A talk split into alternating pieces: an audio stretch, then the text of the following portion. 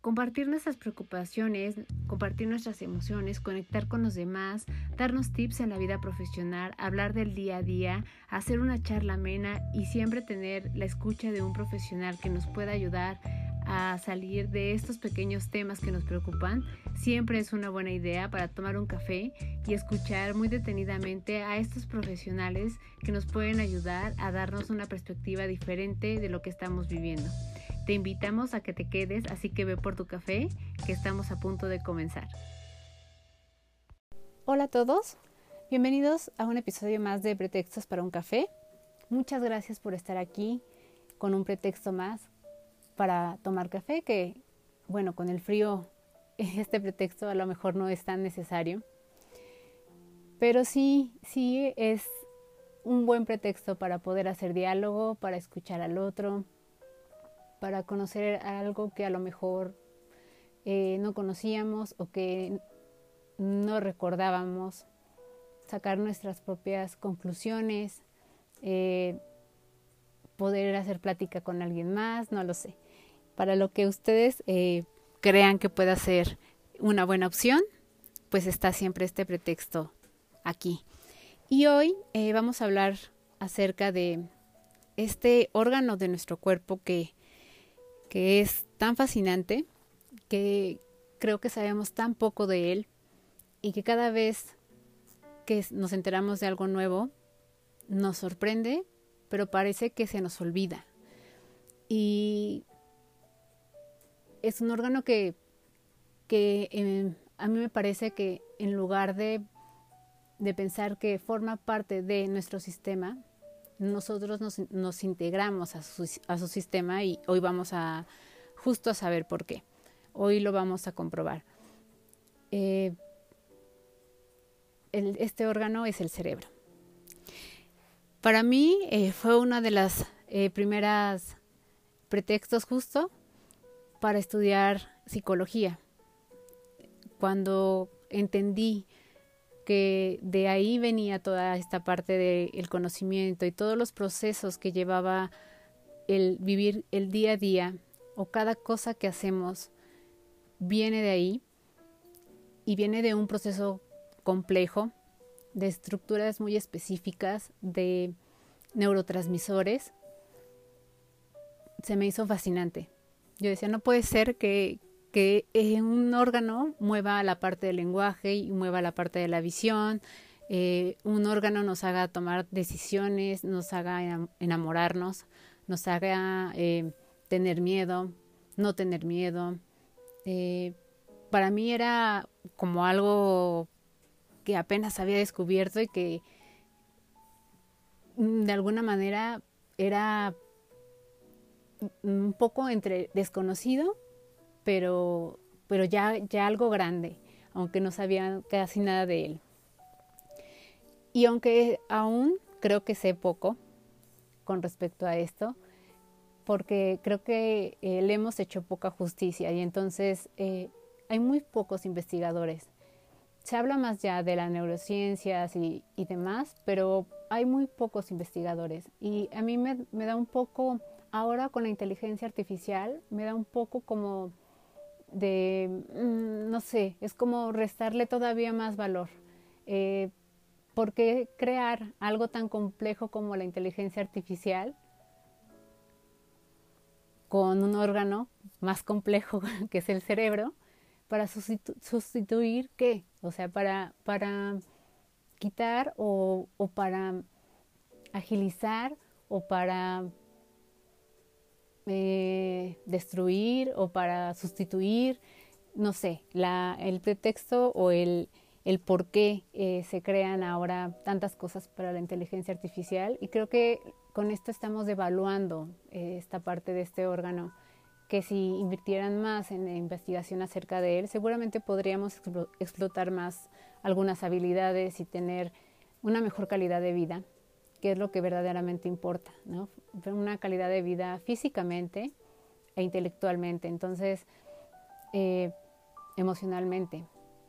Entonces creo que siempre vamos como por el camino equivocado, como que erramos, como que queremos jugar a ser dioses y no hemos entendido que así no funciona esto. Pero bueno, eh, hoy seamos unos simples mortales eh, entendiendo un tema más acerca de cómo funciona nuestro cerebro. Y entre todo lo que, lo que hace nuestro cerebro todo el tiempo, todos los días, y que no nos damos cuenta, hay una parte muy importante que, que nos es necesaria para la vida, y es la memoria. El proceso de, de la memoria y del aprendizaje de un estímulo nuevo que llega y cómo permanece en nuestra mente y cómo sale en momentos muy específicos o muy especiales o hay cosas que se olvidan o hay cosas que jamás se olvidan, eh, se vuelve algo muy complejo y tiene un porqué. Eh, no solo es, todo lo que hemos aprendido no solo es información que el cerebro toma y entonces la almacena y la pone en ciertas, eh, en ciertas estructuras y, y la acomoda para que esté lista para cuando la necesitemos. La verdad es que no es así. El cerebro hace lo que quiere con nosotros en ese aspecto eh, y lo hace por, por una medida de supervivencia.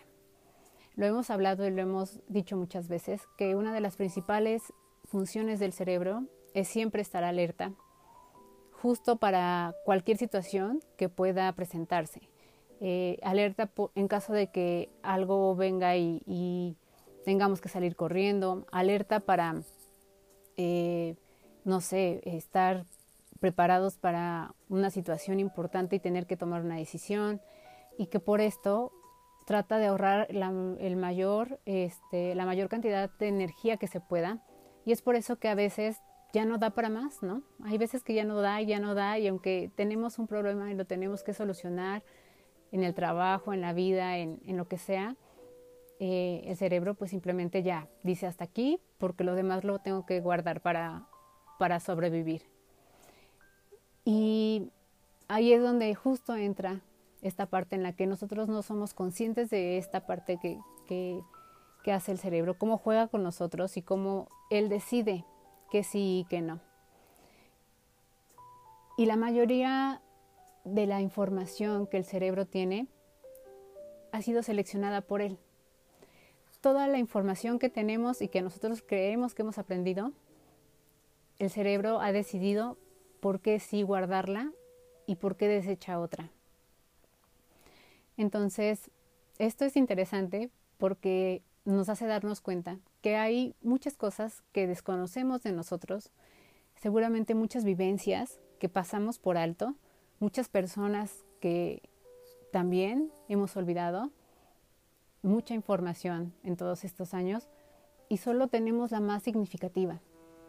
Así es como lo hace el cerebro, ¿no? Eh, solo toma lo que cree que le va a ser necesario para sobrevivir.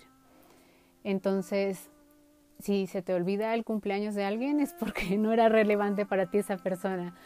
Este, en realidad sí es, sí es así como funciona el cerebro. Solo toma las partes que puede ser importante para ti, para sobrevivir, para que más adelante eh, la puedas utilizar. Y de lo otro lo olvida. Y así, sabiendo tan solo ahora esta parte, nos damos cuenta porque hay muchas cosas que no recordamos.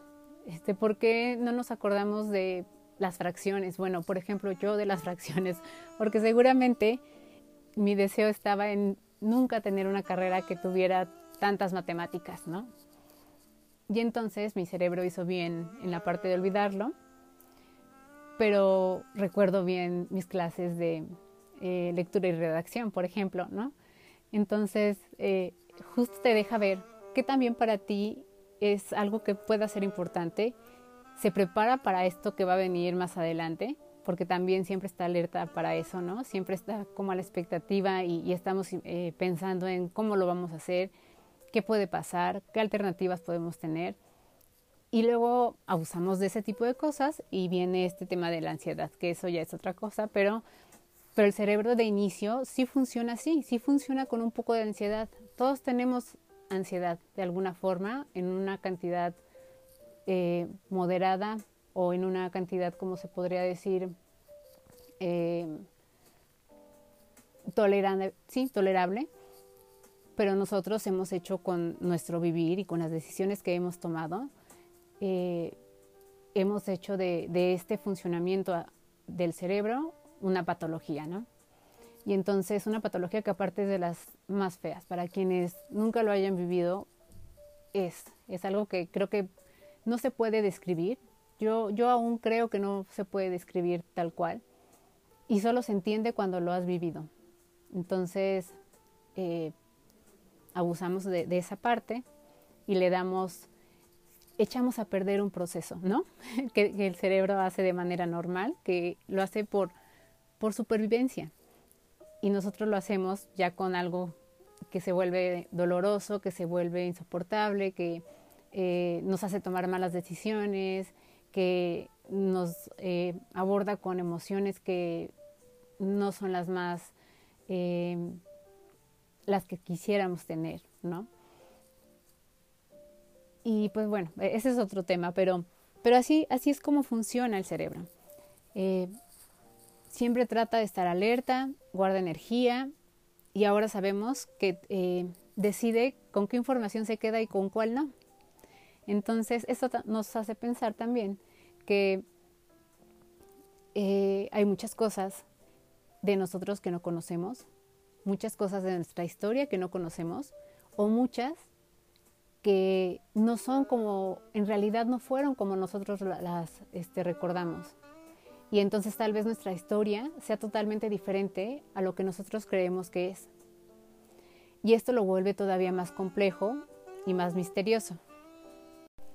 Lo hace más misterioso porque eh, decide justo poner la atención y guardar la información dependiendo de las personas eh, con las que estamos en ese momento, de la situación, del contexto, de lo que nos esté provocando esa situación en cuanto a la parte emocional.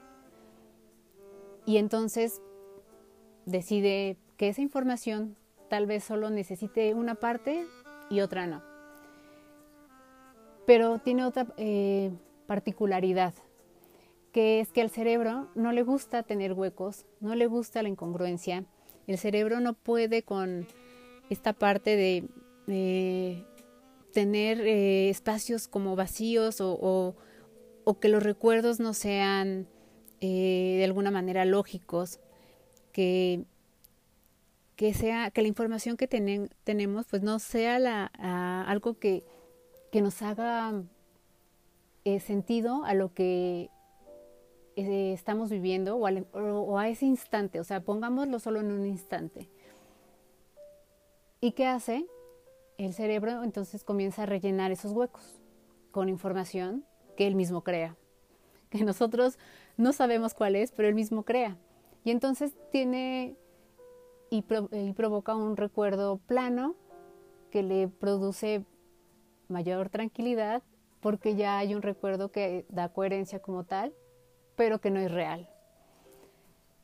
Y esto es, a mí me, me intriga muchísimo, porque entonces uno se preguntaría, ¿cuántas cosas de las que recordamos de, de nuestra infancia eh, importantes, ¿no? Que hemos vivido, decisiones, eh, no sé, cuántas situaciones de este tipo, no, no, en realidad no son así, ¿no? Y sería interesante hacer el ejercicio de sentarnos con alguien que hubiera estado en ese mismo lugar, en ese mismo evento y saber qué recuerdo tiene.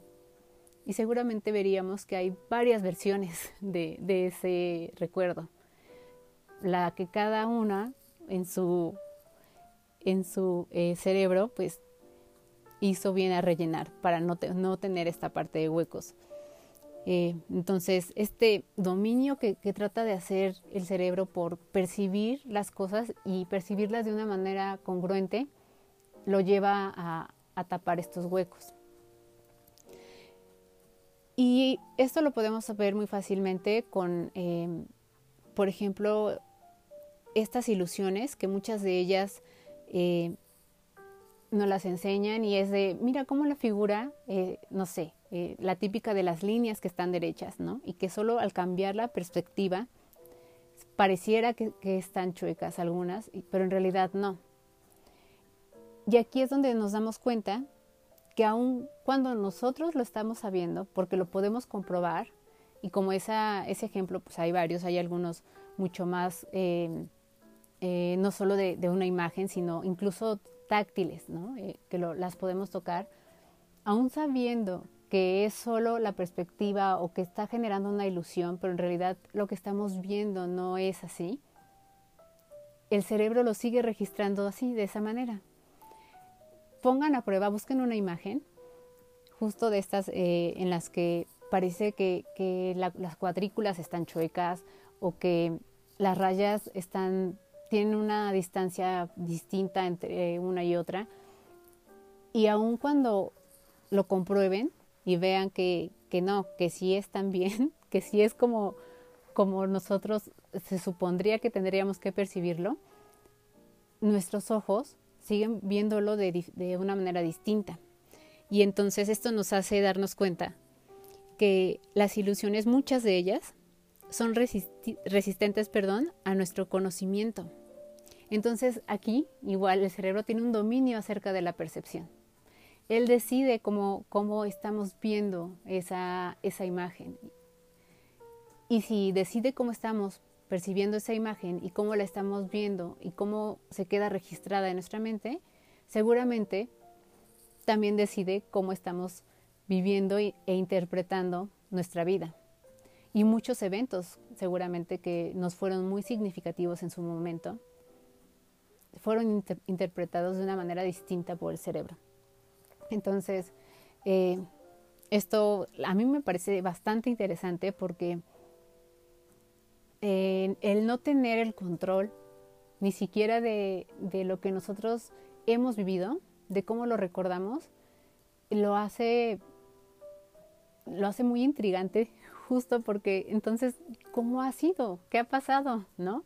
Y por qué eh, hay cosas que podemos recordar más que otras y que para nosotros, tratando de ser objetivos, eh, decimos es que no sería como absurdo que me acuerde de la canción de un comercial y que no recuerde otro evento que es importante y que todo el mundo me dice que sí fue así pero que yo no lo recuerdo de esa manera. Entonces es interesante saber por qué, por qué lo hace.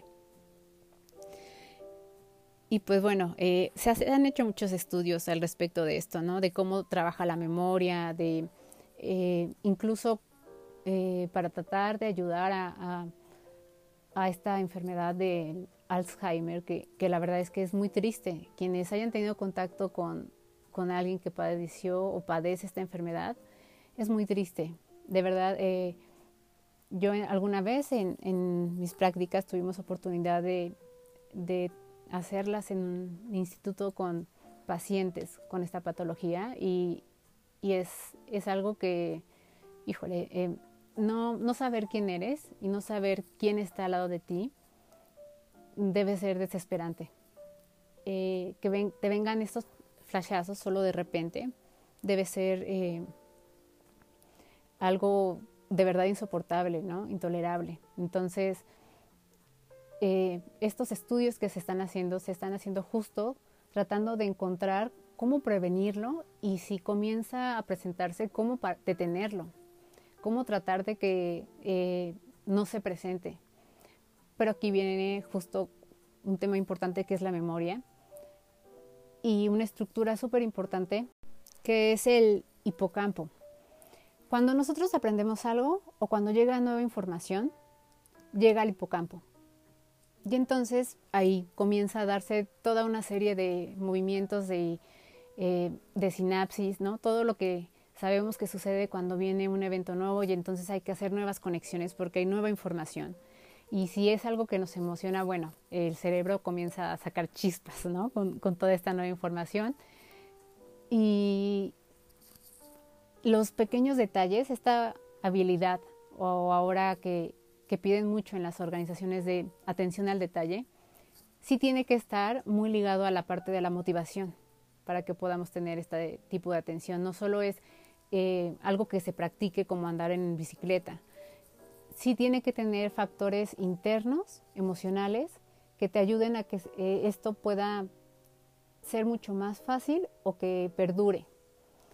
Y es por eso que en muchos puestos o en muchas eh, empresas hay líderes muy buenos y pueden tener este, esta habilidad muy por debajo de lo que se espera, porque tal vez no es lo que le gusta, porque no es algo que, que, le apasione, no es algo que le genere satisfacción, porque no encuentra en ello tal vez la motivación. Y ahí es donde nos podemos dar cuenta también de por qué los niños hay veces que no aprenden de cierta forma, porque la manera en cómo están fomentando el aprendizaje no es la mejor forma para llamar su atención. Recuerden ustedes, bueno, cuando estaban en la universidad, no sé, si fue la carrera que si esperaban, este, lo van a entender, si no, pues no. Pero yo recuerdo que había materias en las que cada vez que llegabas a clase era algo nuevo y no podías despegar este, tu atención de, no, no se iba a otro lado, estaba ahí, ahí todo el tiempo porque de verdad te interesaba el tema y querías saber más y te generaba como un saber que decías, wow, o sea, con esto estoy descubriendo, pareciera como un mundo distinto, ¿no? Y en general, bueno, para nosotros los psicólogos, en general sí, descubrimos un mundo distinto. Pero ahí estaba esta motivación. Y es por eso que tal vez hay cosas que no recordamos tan bien como otras. Yo, por ejemplo, como la estadística, que no la recuerdo muy bien. Pero hay otras que nos, nos generan y parece que, que al platicarlo las volvemos a vivir, ¿no? Y el cerebro lo hace así. ¿Cuántas veces no hemos dicho también que cuando imaginamos algo o revivimos un momento o lo recordamos, para el cuerpo tal cual es como si lo estuviéramos viviendo y genera la misma sensación. Entonces, esto para, tanto para lo bueno como para lo malo. Es decir, eh, desde un buen recuerdo ¿no? Que te trae a lo mejor melancolía, que pudiera, ser de familiares que ya no están o de, em, del pasado y que generalmente los recordamos con felicidad, pero nos da tristeza que no estén ya todas las personas que, que en ese recuerdo nos hicieron vivir ese momento de esa manera, te genera cierta melancolía. Igual para la parte de la felicidad, imagínense para la parte traumática. Y esto de verdad es, bien, interesante porque yo, esto lo he vivido yo en carne propia. Eh, cuando vives algo de una manera tan fuerte o tan intolerable para el cerebro o te genera tanto eh, frustración o dolor o no encuentras la explicación del por qué, se te olvidan cosas. Y, se te olvida incluso lo que hiciste un día antes. O sea, la memoria a corto plazo también se ve afectada de una manera muy considerable. Y eso eh, es una de las cosas que sorprende muchísimo más porque podrías pensar, bueno, es que tiene cinco años que pasó eso y por eso no me acuerdo tal cual. O tengo como un vago recuerdo nada más.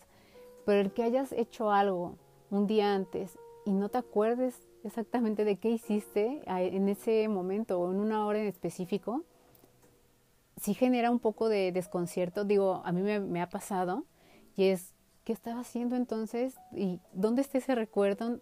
No puede ser que no te, te acuerdes. Seguramente hubo un malestar ahí, hubo una vivencia que no, que no era la que se esperaba y lo que hizo mi cerebro fue, si no la necesito, porque para sobrevivir necesitas estar bien, y necesitas no estar eh, ni triste, ni frustrada, ni con miedo, te lo voy a quitar.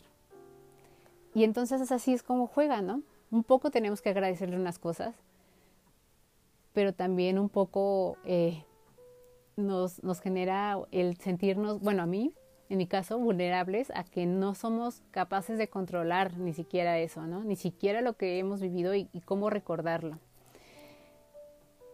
Entonces, em, bueno, es que me quedo pensando y por eso les se los digo como por partes, porque quiero que o espero que sí se pueda estar transmitiendo como cómo es que se da esta información y estos procesos. Se sabe que, bueno, tenemos un número ilimitado eh, de, células, de neuronas eh, y la información que llega a todos los estímulos. Nosotros creemos que estamos tal vez en un cuarto, que puede estar un poco vacío y que solo puede haber un sillón y esté pintado, no sé, de color gris y, y una mesita. Y creemos que solo son estos estímulos los que estamos percibiendo. Y no, la verdad es que no. El cerebro ve cada detalle, pero justo hace esto, borra los que no. Ah, bueno, a que había un florero no interesa tanto y lo borra, ¿no? Entonces, en realidad, pues es muchísima información la que está pasando todo el tiempo por el cerebro, que justo lo que hace es quedarse, como decíamos, con lo más importante. Porque también este número de, de em, procesos que se dan diariamente, de vivencias, de nuevos estímulos que llegan para el cerebro, eh, tiene que eh, aprender a, a, saber con cuáles se queda y con cuáles no, porque todavía hace esta parte y esta labor de cómo la integra a la nueva información, esta nueva información a la vieja y cómo decíamos, cómo da sentido a tu vida, cómo eh, eh, le explica el por qué está eso ahí o para qué. Y si no hay un, un para qué y si no hay un por qué, va a tener que hacer todavía otro trabajo más grande que va a ser el crear una historia para rellenar esos huecos. Entonces, esto lo hacemos en todos los sentidos. Lo hacemos visualmente cuando vemos estas imágenes donde, eh, no sé, estamos viendo que está un número medio incompleto y, nosotros solo por los pequeños trazos que podemos ver, eh, hacemos esta parte de, completar, complementar y, y ya tenemos el número como tal. Y esto esto en la parte visual, pero también lo hacemos en la, en la parte auditiva, por ejemplo, si estamos en un lugar donde hay mucho ruido y en el fondo hay una canción que para nosotros es familiar, eh, aunque solo llega una leve eh, onda de sonido, nosotros la podemos escuchar o percibirla mucho mejor porque la conocemos, porque sí está y forma parte de el repertorio que tenemos en la memoria. Entonces, esto sucede en todos los sentidos y rellena, como decíamos, está rellenando todo el tiempo esta información. Y entonces, para la parte emocional, imagínense, para la parte emocional seguramente hay muchísima información que el cerebro ha quitado de nuestra mente. Y aún así seguimos teniendo información que es mala, que nos genera malestar, es mala en el sentido de, que nos genera tristeza o nos genera coraje o nos genera frustración o eh, son cosas eh, que emocionalmente aún no hemos trabajado y superado.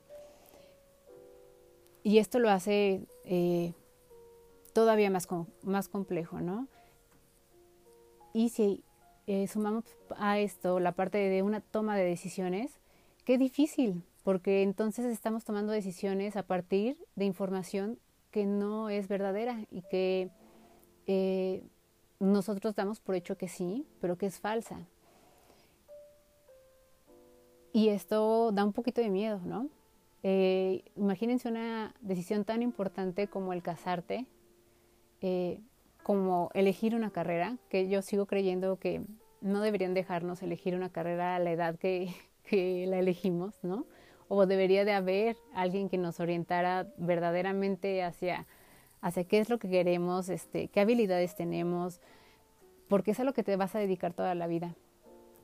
Y a veces, eh, más en esta sociedad, cuesta cambiar eh, de decisión y hacer otra cosa o darte, darte el permiso sin que te importe lo que los demás digan, porque cambiaste un ejercicio profesional por otro que pareciera que es menos interesante, menos enriquecedor, pero que para ti es mejor, ¿no? Entonces todo este tipo de, decisiones las estamos tomando con esta información que tenemos. Y esto todavía, el no comprender totalmente por qué, cómo, eh, de dónde, porque aunque se sabe lo que les he platicado hasta ahora, no saben exactamente eh, los científicos cómo lo hace, o sea, cómo lo decide tan rápido, ¿no? ¿Por qué pasa por nosotros en, milésimas de segundo? ¿Y por qué eh, tenemos esta necesidad siempre tan grande de querer darle una interpretación a todas las cosas? Es decir, conoces a alguien y quieres eh, saber, no sé, si esta persona es alguien en quien se puede confiar o no, eh, lo primero que comienzas a hacer es, ah, de acuerdo a ese aspecto, le atribuyes ciertas características, em, ya te imaginas que tiene cierto gusto este, musical o por su ropa que em, tiene cierto nivel económico. Todo el tiempo estamos interpretando. El cerebro se anticipa, se anticipa tanto que interpreta, interpreta, interpreta, ¿no? Y entonces es como si quisiera adivinar un poco el futuro. Y, y todo el tiempo estamos haciendo esta parte de interpretar y lo que hacemos es nada más eh, confirmar o decir, ah, no, no era así. Pero tenemos esta necesidad siempre de hacerlo. Surge y lo hacemos y el cerebro lo hace porque hay una necesidad de... Sigue siendo la respuesta para los científicos que es de supervivencia, que es eh, si creo que esta persona me va a hacer daño y veo ciertos rasgos que pudieran parecer que se está acercando con una intención no tan buena, pues me voy a preparar para cualquier eh, evento que pudiera ocurrir. Pero yo creo que va más allá de eso, porque lo hacemos también eh, cuando llegamos a un lugar y, y no sé, y algo como que no nos gusta y decimos, ay, no, es que no estaba tan padre y, y entonces comenzamos a hacer una historia de, de por qué eh, el lugar no está tan padre.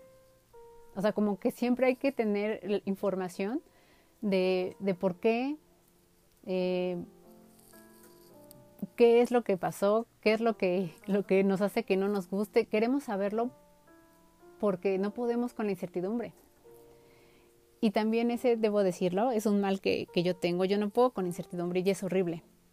Porque yo siempre quiero preguntar por, por todo. Y a lo mejor para las personas puede ser un poco caótico el de porque quieres saberlo todo. Pero en realidad, pues bueno, ya se los estoy explicando, es algo un poco natural de nuestro cerebro, solo que también lo, estoy, lo llevo a otro eh, nivel, ¿no? Pero el cerebro por sí mismo sí hace esto también. Quiere interpretarlo todo, quiere saber por, eh, por, qué suceden las cosas, por qué estás parado ahí, cuánto tiempo vas a hacerte de un lugar a otro, qué es lo que pudiera pasar, si sí va a ir o no va a ir tal persona, cómo vas a actuar. Entonces, todo este tipo de cosas comienza a fabricarlas el cerebro y lo que más crea son precisamente historias. Y aquí es donde viene la parte interesante y preocupante.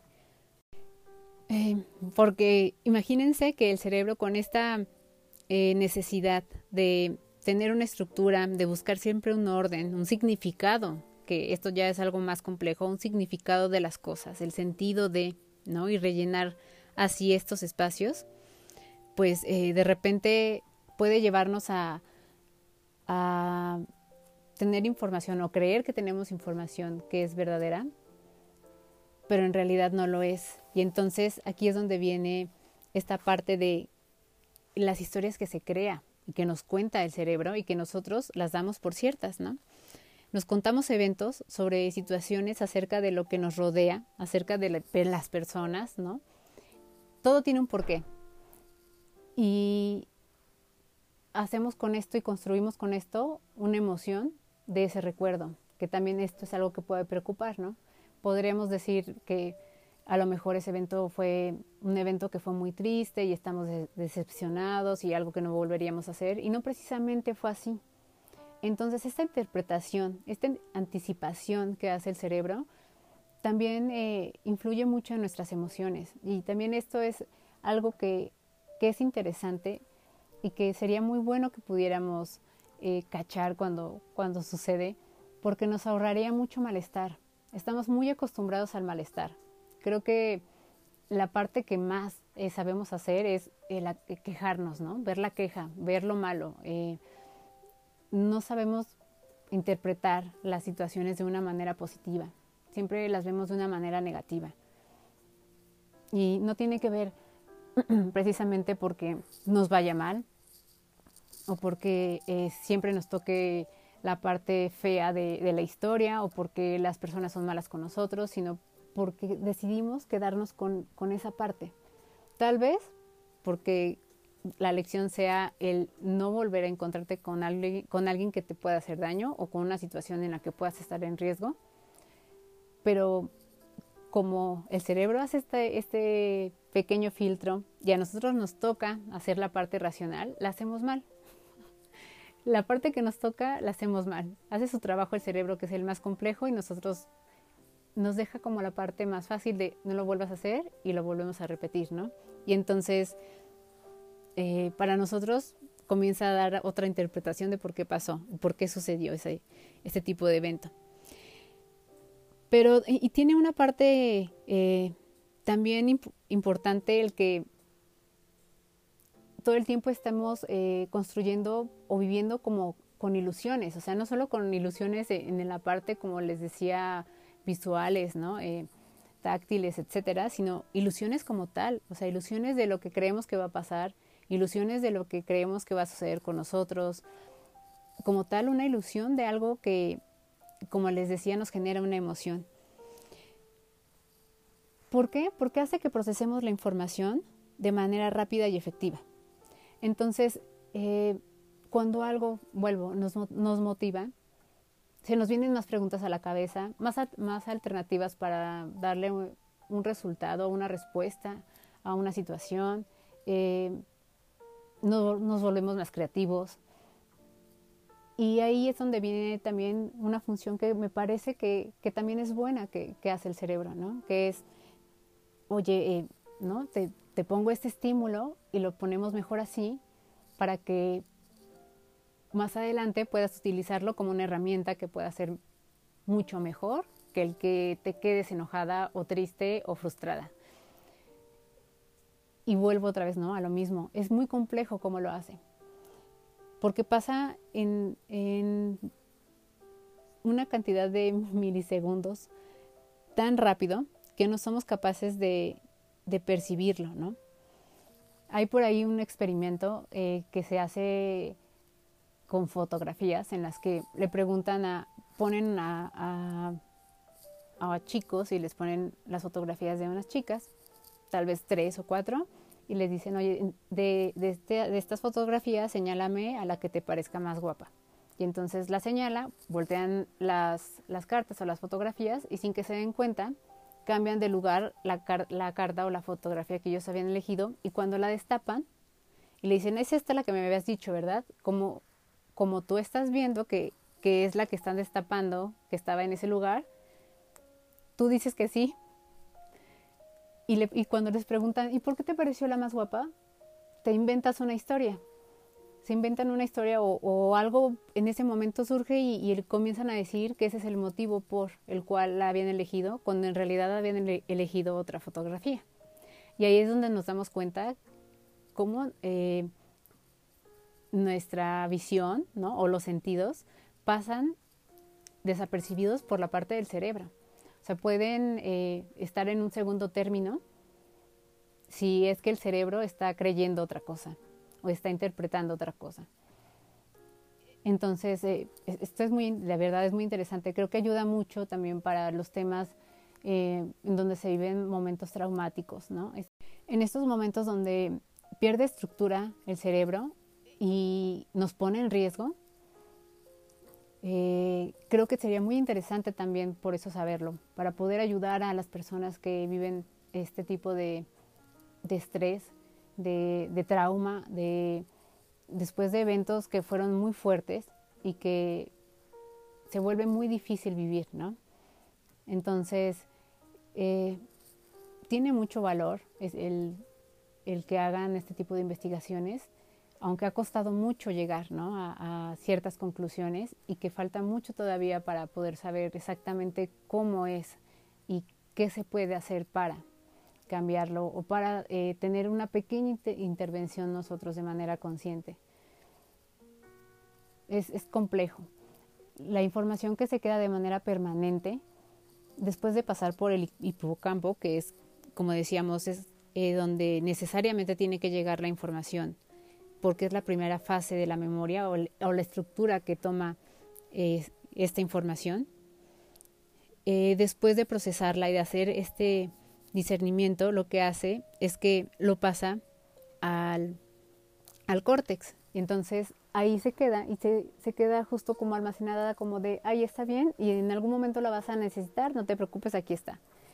Pero quien recibe primero la información, como lo habíamos dicho, es el, el hipocampo. Y algo pasa algo sucede a nivel celular, seguramente, cuando va a, guardarse esa información en el córtex. Entonces, eh, a nivel celular, sabemos que cada vez que hay un evento, o todo el tiempo estamos generando sinapsis.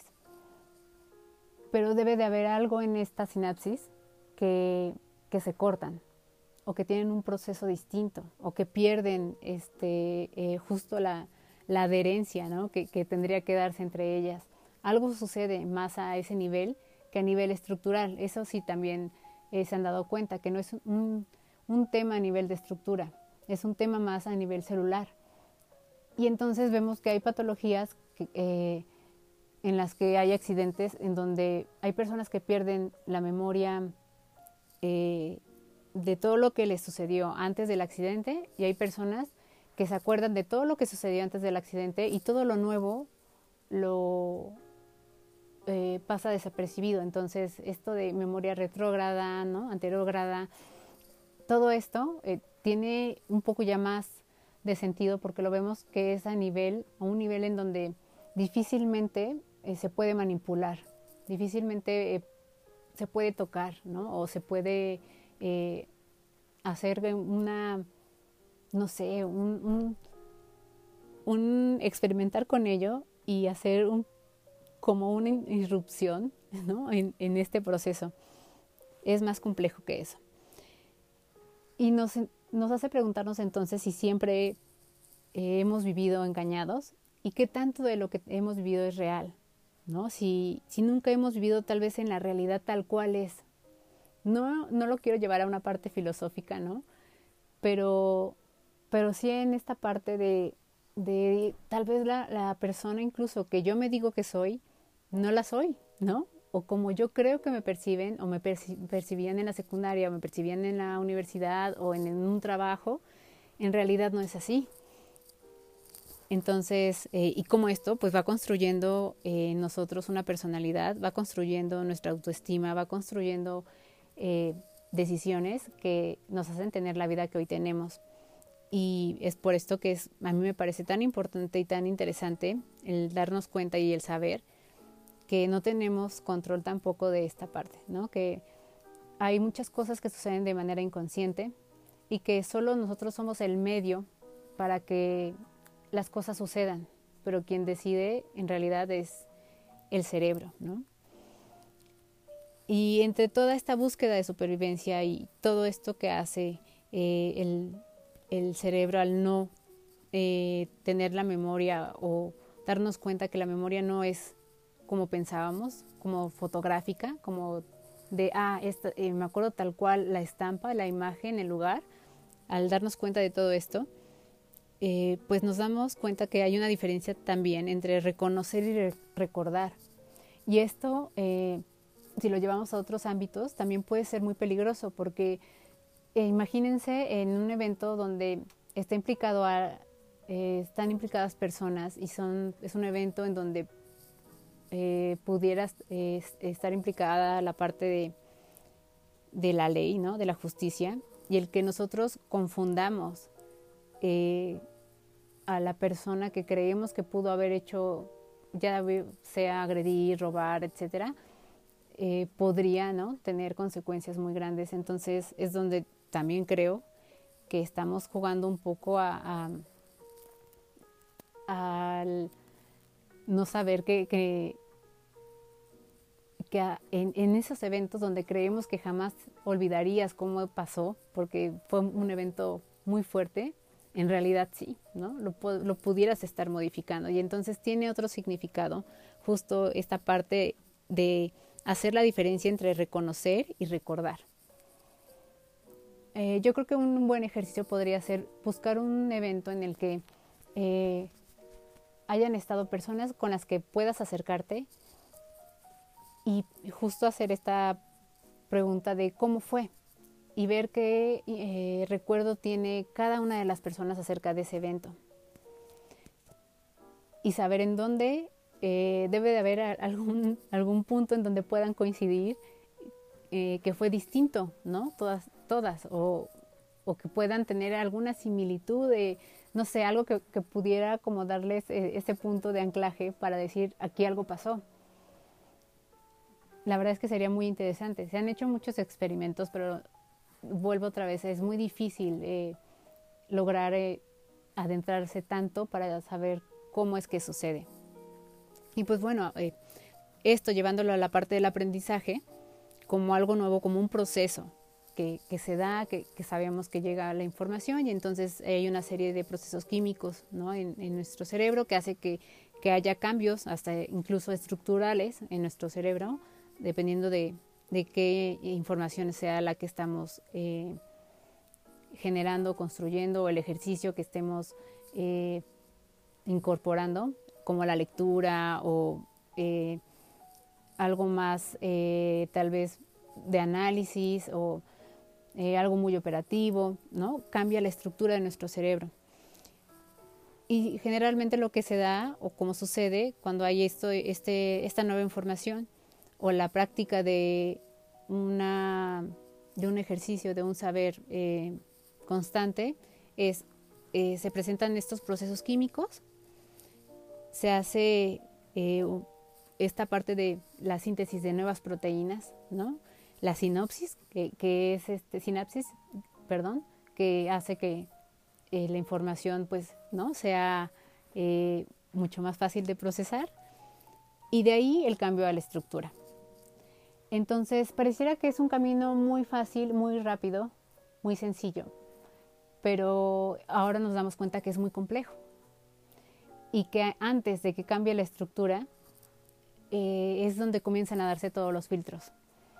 Por ejemplo, ahorita que estamos, bueno, estamos hablando acerca de esto y ustedes están escuchando, seguramente eh, hay cosas que están pasando en su mente que no están percibiendo, ¿no? Y cuánto de eso estará sucediendo todo el tiempo, todo el tiempo. Este, eh, cuando estamos trabajando, vuelvo otra vez, cuando eh, vamos a solucionar un problema, cuando vamos a tomar una decisión súper importante como decíamos casarte, comprar una casa, divorciarte, tener hijos, eh, no sé, este tipo de, cosas que que son necesarias y que se vuelven elementos de, de vida importantes, eh, qué difícil darnos cuenta que no tenemos la información completa y que tal vez estamos eh, solo decidiendo a ciegas y un poco como a instinto, impulso eh, o con lo que estamos un poco como creyendo, ilusionando o imaginando que puede pasar y entonces vamos a ciegas por la vida, ¿no? ¿De qué nos sirve saber esto si no podemos hacer nada o no podemos cambiarlo porque no hay hasta el momento forma de?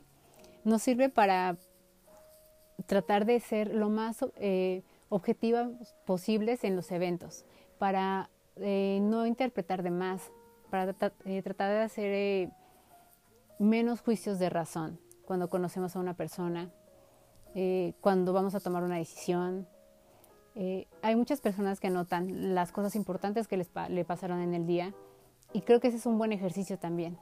Además de que siempre el escribir ayuda a reafirmar la parte de los pensamientos, ¿no? Eh, este es un mal que nos ha venido a traer los celulares y, y estos dispositivos porque lo hacemos todo con teclas y se ha, sabido y lo y sí, se puede comprobar que escribiendo se genera de manera distinta el aprendizaje, ¿no? Eh, se queda de manera distinta también la manera en cómo la estamos percibiendo e incluso mientras estamos escribiendo somos capaces de imaginar ejemplos acerca de esa información, a diferencia de cuando estamos tecleando, porque estamos manipulando un, un aparato que estamos más preocupados porque si lo estemos manipulando bien y si esté eh, fun funcionando o estemos escribiendo bien acerca de o en el programa que estemos utilizando que como tal en la información, a diferencia de cuando lo escribimos. Y creo que este también podría ser un ejercicio para eso, para poder eh, tener un, un, diario y saber cuáles fueron los eventos importantes y tener un poco de control acerca de lo que nos es importante a, nos a nosotros, ¿no? Eh, imagínense que un día se den cuenta que, que cuando eh, estaban jóvenes o estaban chicos, lo que querían ser era totalmente diferente a esto que, que son ahora, ¿no? Eh, y cuántas personas no nos preguntaríamos si elegimos bien o si somos felices, eh, de si vamos a que, quedarnos con ese ejercicio profesional, por ejemplo, poniéndolo en ese lugar para siempre o vamos a tomar una decisión para con eso. ahí es donde creo que, que, es muy importante y es muy interesante y nos puede servir de mucho el tener un poquito de control acerca de las cosas, de no olvidar lo que eh, en realidad a nosotros nos gusta, de lo que deseamos, de lo que no nos gusta, de, de estos eventos que pudieron ser importantes y que pudiéramos, si tenemos este diario, justo poner qué fue lo que sentimos y por qué. Y entonces tal vez cuando regresas a, ese momento y lo puedes leer, te das cuenta que, era, que es distinto a como tú lo recuerdas. Es que hay muy poco que se puede hacer, pero es interesante saberlo y darnos cuenta que, que la mayoría de la información que tenemos y de lo que somos, pues no es en realidad lo que creemos, ¿no? Y que eh, mucho es interpretación. Toda la interpretación que tenemos acerca de, la vida, de de lo que es a lo mejor la educación, de la cultura, de nuestra familia, eh, de nuestra misma pareja, decíamos de nosotros mismos, eh, incluso lo hablan así. Eh, sí puede parecer como ya un tema un poco filosófico, pero hasta de ti mismo. La percepción que tienes puede ser totalmente distinta, no solo físicamente, sino en cuanto a la parte de quién eres, cómo eres, qué te gusta, qué es lo que querías hacer eh, qué era lo que te motivaba, ¿no? Eh, ¿Por qué estás con ciertas personas? Te haría cuestionarte acerca de, tantas cosas que tal vez eh, te darías cuenta de que has estado eligiendo de manera contraria a lo que tú en realidad quieres o lo que tú realmente eres. Y por eso vivimos a veces tan insatisfechos todo el tiempo. Por eso, porque si tenemos un buen trabajo, porque si tenemos a lo mejor una buena pareja, porque si no tenemos problemas económicos, eh, hemos podido eh, cumplir la mayoría de las metas que, teníamos, eh, no sé, cosas de este tipo, tenemos buena salud, porque somos personas que siempre estamos quejándonos, porque siempre viene la parte mala, porque siempre creemos que, que no están bien las cosas. Y a lo mejor puede ser que, que esta sea una razón, ¿no? que en realidad eh, pues sí, nuestras elecciones fueron hechas de manera inconsciente, con esta ilusión que se eh, creó el cerebro por todo esto que hemos hablado. Y bueno, de aquí se despliega también este tipo de, temas como, eh, por ejemplo, los sesgos cognitivos, que, ahora se, habla mucho de ello, ¿no? que están más en, en la parte conductual, pero que justo también nos habla de esto, ¿no? de cómo hay información que que el cerebro pasa por alto y que tenemos como ciertas, ciertos vacíos y ciertas resistencias a, a situaciones, lugares, personas, eh, a data, ¿no? Que, que para nosotros mm, creemos que conscientemente estamos eligiendo no saber de eso, pero en realidad no es precisamente así. Pero bueno, de ahí vienen también este tipo de patologías y también no hay que olvidar que hay diferentes tipos de memorias, ¿no? Que tenemos este, una memoria visual, tenemos una memoria olfativa, que es la memoria que más prevalece y que es la que nos eh, hace recordar más todavía las situaciones o a las personas, ¿no? Es, es el órgano que nos ayuda más a, recordar. Y entonces podríamos también, conociendo con todo esto, saber que si esto tiene una base biológica, si esto tiene una, eh, una razón de, de hacer que sobrevivamos a las situaciones, eh, de crearnos tal vez una realidad eh, distinta para, para seguir adelante, porque difícilmente lo haríamos de una manera emocional si, si fuéramos o viviéramos las cosas tal cual fueron o estuviéramos conscientes todo el tiempo de cómo son las cosas, sería horrible, ¿no? Y por ahí hay un libro que no recuerdo quién es el autor, pero me parece que eh, se, llama Juan el Memorioso, me parece, eh, que era este personaje que se acordaba de todo, de todo, todo, todo lo que vivía, ¿no? Entonces podía acordarse de cada minuto de lo que había vivido un día antes. Al final el personaje se, suicida porque no puede con tanta información, no puede con tanto, sabiendo tantas cosas, ¿no? Y creo que es una manera eh, muy metafórica de justo de, de decirnos que hay cosas que no valen la pena tenerlas tan presentes. Y entonces tiene su lado bueno también. Yo creo que biológicamente, eh, así como los demás órganos de nuestro cuerpo funcionan y tienen un porqué para que estén en un buen estado y los cuidemos y, y que siempre, como digo, eh, vamos y metemos la mano donde no debemos de hacerlo.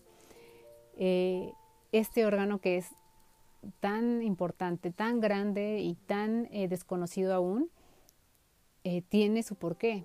Entonces su porqué también debe tener una parte muy buena que nos ha llevado a llegar hasta aquí, hasta el momento en el que estamos repletos de, máquinas donde creemos que podemos controlar al mundo de alguna manera, ¿no? Donde hay eh, todo tipo de armas, donde eh, podemos hacer lo que querramos porque si tenemos un, un cerebro privilegiado y sabemos cómo utilizarlo y somos personas eh, que nos esmeramos y constantes, pues podemos hacer cosas grandes.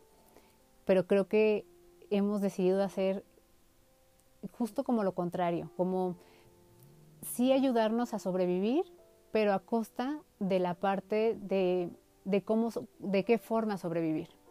Creo que esa es la parte que no hemos entendido, que eh, vivimos, sobrevivimos, y eso sí lo ha estado haciendo bien nuestro cuerpo, porque así es para, para lo que se diseñó, pero la forma en cómo, que es lo que nosotros decidimos, es lo que hemos echado a perder, ¿no? Eh, yo, por ejemplo, no quiero imaginarme más adelante con este tema de la inteligencia artificial que les decía, qué va a suceder. Eh, no solo en el tema económico, que la mayoría de las personas dicen hay empleos que van a desaparecer, eh, las cosas van a ser totalmente distintas, que tu información esté en, otros lugares. Más allá de eso, me parece que emocionalmente esos huecos que justo el cerebro ha estado llenando, contándonos historias, eh, son huecos que se han vuelto emocionales. Tenemos eh, a veces eh, todos los dispositivos que se puedan tener y las plataformas para ver películas y que te puedas entretener. Y estás a lo mejor en un lugar en el que eh, pudieras pasártela bien, sin embargo, no estamos satisfechos. Y creo que esta ha sido una constante, este es el mal de, las últimas generaciones. No estamos satisfechos con muchas cosas, con lo que somos físicamente, con lo que tenemos, con eh, cómo hacemos las cosas. queremos que las personas cambien, queremos que el entorno cambie, ¿no? Pero nos seguimos poniendo la atención y el esfuerzo en cosas que parece que podrían ser eh, no tan prescindibles, ¿no? La verdad es que eh, yo creo que este interés tan banal de, de querer eh, hacer que las cosas sean perfectas y justificar lo que es para la parte de la salud o la parte de este, la comunicación, este, cosas que, que por las cuales se dice que se han inventado muchos muchos programas o mucho software, cosas así, en realidad se han vuelto medios que, que nos han dado más que eh, momentos felices e insatisfacciones, ¿no? Una de ellas es, siempre hemos vivido, por ejemplo, con el bullying, ¿no? Hablando de bullying. Siempre ha habido bullying en las escuelas, siempre. Ahora, pues lo hay en las redes y de una manera, eh, este, terrorífica, ¿no? Eh, con, con, una manera de expresarse acerca de las personas, de evaluar a las personas, de dar un comentario acerca de lo que pudiera estar eh, haciendo, diciendo quien se está exponiendo, que de verdad es brutal. Y no creo que eso sea como algo que nos deje un muy buen sabor de, sabor de boca, ¿no? El que tengan acceso tan fácil eh, los niños tan a tan corta edad a cierto tipo de información o de videos, ¿no? Que nos tengamos que enterar de las cosas tan rápido que es bueno sí enterarse, pero nos genera malestar que no se haga nada con esa información. No nos sirve de nada saber cuántas personas eh, murieron por culpa de los cárteles eh, un día antes si esto no cambia. Entonces, la información siempre tiene que tener un para qué y tenemos que hacer algo con ella, si no, no sirve de nada. Todo lo que decidimos agregar a nuestra memoria, decidimos leer, decidimos escuchar, decidimos probar, decidimos compartir, eh, debería de ser para generar un bien. También eso nos haría preguntarnos de, de quiénes estamos rodeados. Un poco esta parte de la soledad, que también es un mal de estas generaciones, que ahora se ha dado mucho, que hay personas que prefieren estar solas y, se, se, ha comprobado que la soledad es una de las de los factores más importantes para que una enfermedad pueda agravarse más, este, o que, o que te crees una enfermedad, porque eh, aunque haces diálogo contigo mismo, necesitas siempre que haya un otro que te responda. La piel necesita el contacto con otra piel, eh, tu oído necesita una respuesta, ¿no? La vista necesita estímulos, necesita saber que hay un mundo afuera. Y hagan el experimento eh, de quedarse en casa un cierto número de días y cuando salen se siente totalmente distinto y hasta te imaginas y te sientes un poco como raro el ambiente porque has estado siempre en esta parte de, solo de tu casa encerrado, que fue lo que nos pasó en la pandemia. Y de ahí cuántas cosas no se vinieron en cuanto a la parte de patologías, ¿no? Entonces, me parece que, por eso es tan importante el no querer eh, tener la perfección en tantas cosas y hacerle más caso a lo que siempre ha estado ahí, a lo que nos está gobernando y que nos hace eh, sobrevivir todos los días y que es con lo que estamos lidiando todo el tiempo, las emociones, ¿no? No sabemos manejar nuestras emociones por ejemplo, y esto tiene que ver con procesos también de, del cerebro, con interpretaciones que estamos dando, con em, eh, algunas ya sesgos eh, culturales que tenemos, eh, no sé, son cosas que si lo pones y lo comparas con todo lo que se está generando, es mucho más simple y te lleva a una vida más tranquila, más llevadera, más feliz, ¿no? y más saludable en todos los sentidos. Entonces, eh, me parece que, que eso es lo que deberíamos de hacer. Por eso, ahora que les decía, bueno, y si no podemos hacer nada, si solo sabemos que la mayor parte de la información que tenemos no es verdad, ¿qué voy a hacer con eso? Pues justo eso, ser más habilidosos en la parte de ser objetivos, este, prestar más atención a lo que estamos haciendo, ¿no? Eh, no dejar y pasar por alto ciertas cosas que, las dejamos pasar porque nuestra mirada siempre está en un dispositivo. Eh, y ustedes lo deben de ver todos los días en su día a día. Pasamos de estar eh, en la computadora a después estar en el celular y terminar el día o, la noche viendo la, la televisión. Y los espacios en los que conversamos con las personas son muy breves y tristemente, una manera de, cura emocional es la palabra y es lo que más estamos perdiendo. Eh, tenemos generaciones que no saben expresarse, que no pueden decir no, que no pueden ir a comprar a la tienda cuando nosotros nos mandaban a la tienda a una edad muy corta.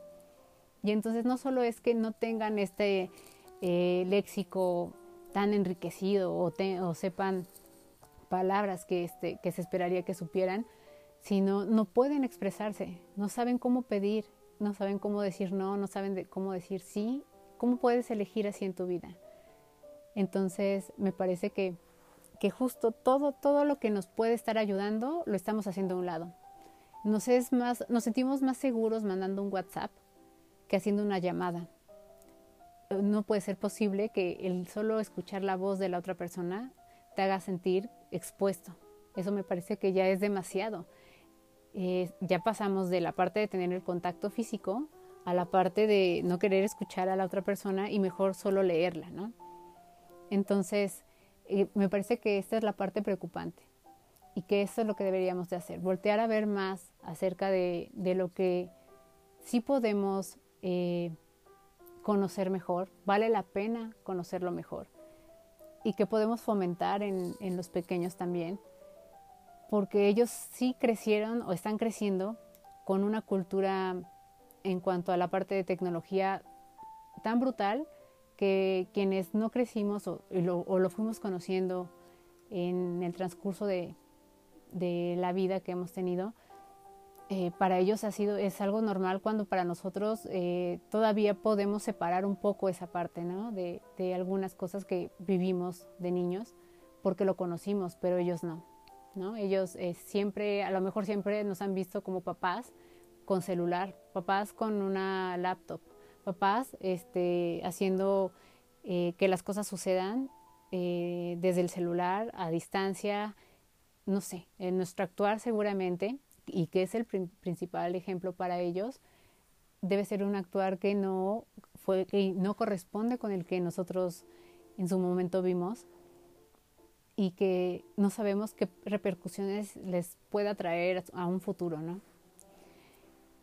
Entonces, pues bueno, espero que, el, tema les haya gustado. La verdad es que eh, pausé bastante cuando lo estaba explicando porque quería que, que sí fuera entendible, que no nos confundiéramos.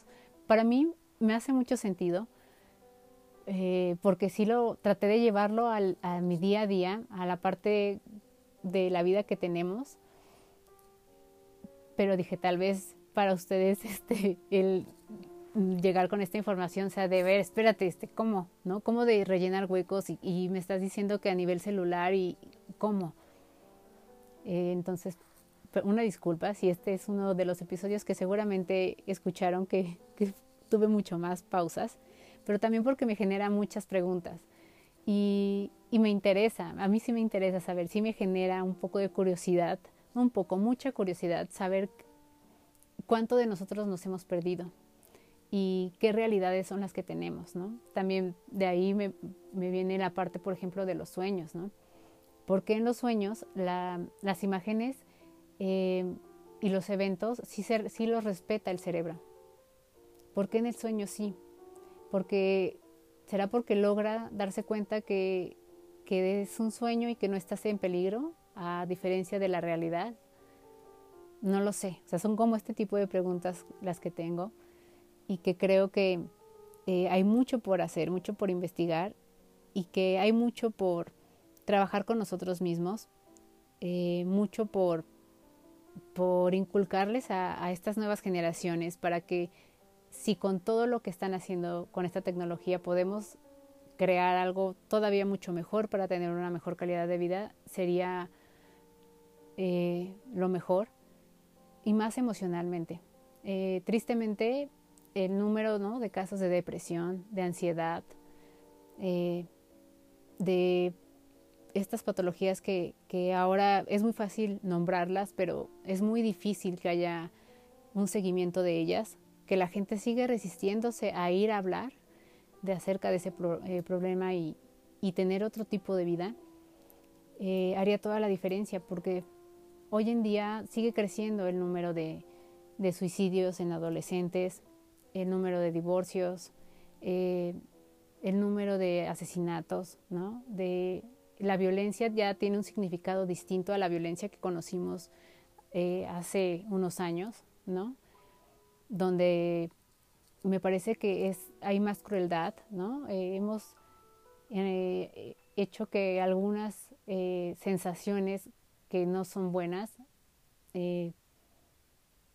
se perfeccionen, a diferencia de otras que quisiéramos vivir todos los días, como justo eh, esta parte de ser más optimistas y no ser tan pesimistas, de, procurar más acerca de, de, también voltear a ver al prójimo, de ser más empáticos, eh, todo este tipo de cosas que podríamos fomentar otra vez, ¿no? Eh, nos vamos más hacia el lado donde las cosas son más eh, complicadas, donde el malestar está todo el tiempo y, creo que hemos hecho y hemos generado tristemente tecnología para, para sentirnos solos. Entonces, pues bueno, yo con este tema eh, es a la reflexión a la que llego al final, que creo que hay que voltear a vernos más, hay que prestar más atención, hay que observar más, escuchar más, hay que oler más, tocar más, ¿no? Hay que eh, tratar de tener otro tipo de experiencias a las que tenemos todo, todo el tiempo, todos los días. Y escuchar y conocer más a las personas. Eh, creo que esto es lo que a mí me deja, que si de por sí hay un sesgo en esta parte del cerebro engañándonos para, para sobrevivir, pues entonces eh, habrá que poner más la vista al frente y, ver todo nuestro contexto, decidir de acuerdo también a ello y darnos cuenta de cómo estamos decidiendo, desde dónde, por qué, para qué, preguntarnos más acerca de las cosas de nosotros, acerca de nosotros, porque es triste no saber quiénes somos, ¿no? Eh, yo creo que si, si siguieron un poco el, el podcast, al final te quedas pensando, realmente soy la persona que, que creo que soy, ¿no? Y esto es interesante, pero a la vez es triste, porque entonces nos hemos conducido por la vida creyendo ser unas personas que no somos. Y pues bueno, me voy a poner muy filosófica, entonces creo que lo dejaremos hasta aquí, pero hay mucho más que podemos este, rescatar acerca de este tema. La verdad es que yo con todo lo que eh, pude leer y, todas eh, las investigaciones que pude ver, la verdad es que es fascinante darte cuenta que, todo llevaba lo mismo, ¿no? En esta parte de que el cerebro siempre se adelanta, de que hace un juicio, de cómo percibe, de que solo comprueba la información em, y de que al final, pues, eh, todas nuestras redes neuronales, todo, todo lo que pasa en nuestro cerebro a veces es involuntario, ¿no? O en su mayoría es involuntario y nosotros solo estamos siendo parte de su proceso.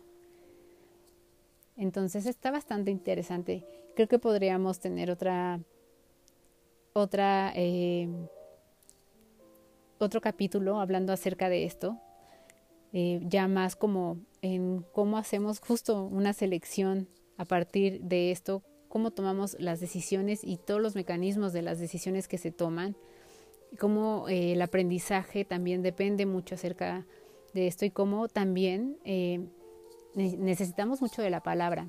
Eso fue algo que me di cuenta y que creo que es muy importante. El cerebro necesita la palabra para desarrollarse más y también para desarrollar la parte de la autoestima, de emociones. Eh, y la palabra se ha perdido mucho. Entonces, hablar, platicar con la gente, ayuda, ayuda mucho.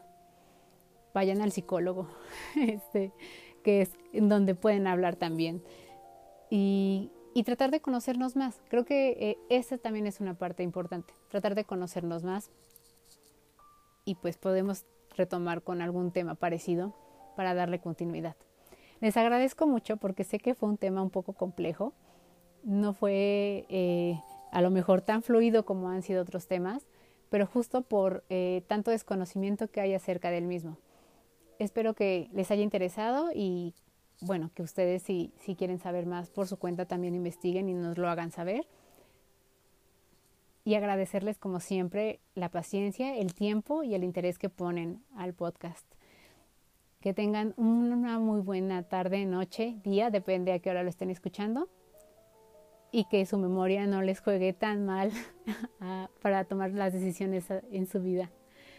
Gracias nuevamente y nos escuchamos en otro episodio con otro pretexto para tomar café. Gracias por acompañarnos en un episodio más de Pretextos para un café. Te esperamos con más dudas, curiosidades y ganas de aprender, con el pretexto de tomar un café, hablar de cualquier tema y poder cubrir estas curiosidades que traen muchos tips, que traen mucha sabiduría y que nos ayudan a alimentar cada día nuestra vida profesional, nuestro desarrollo personal por medio de profesionales. Te esperamos en el siguiente episodio y gracias por haber estado con nosotros.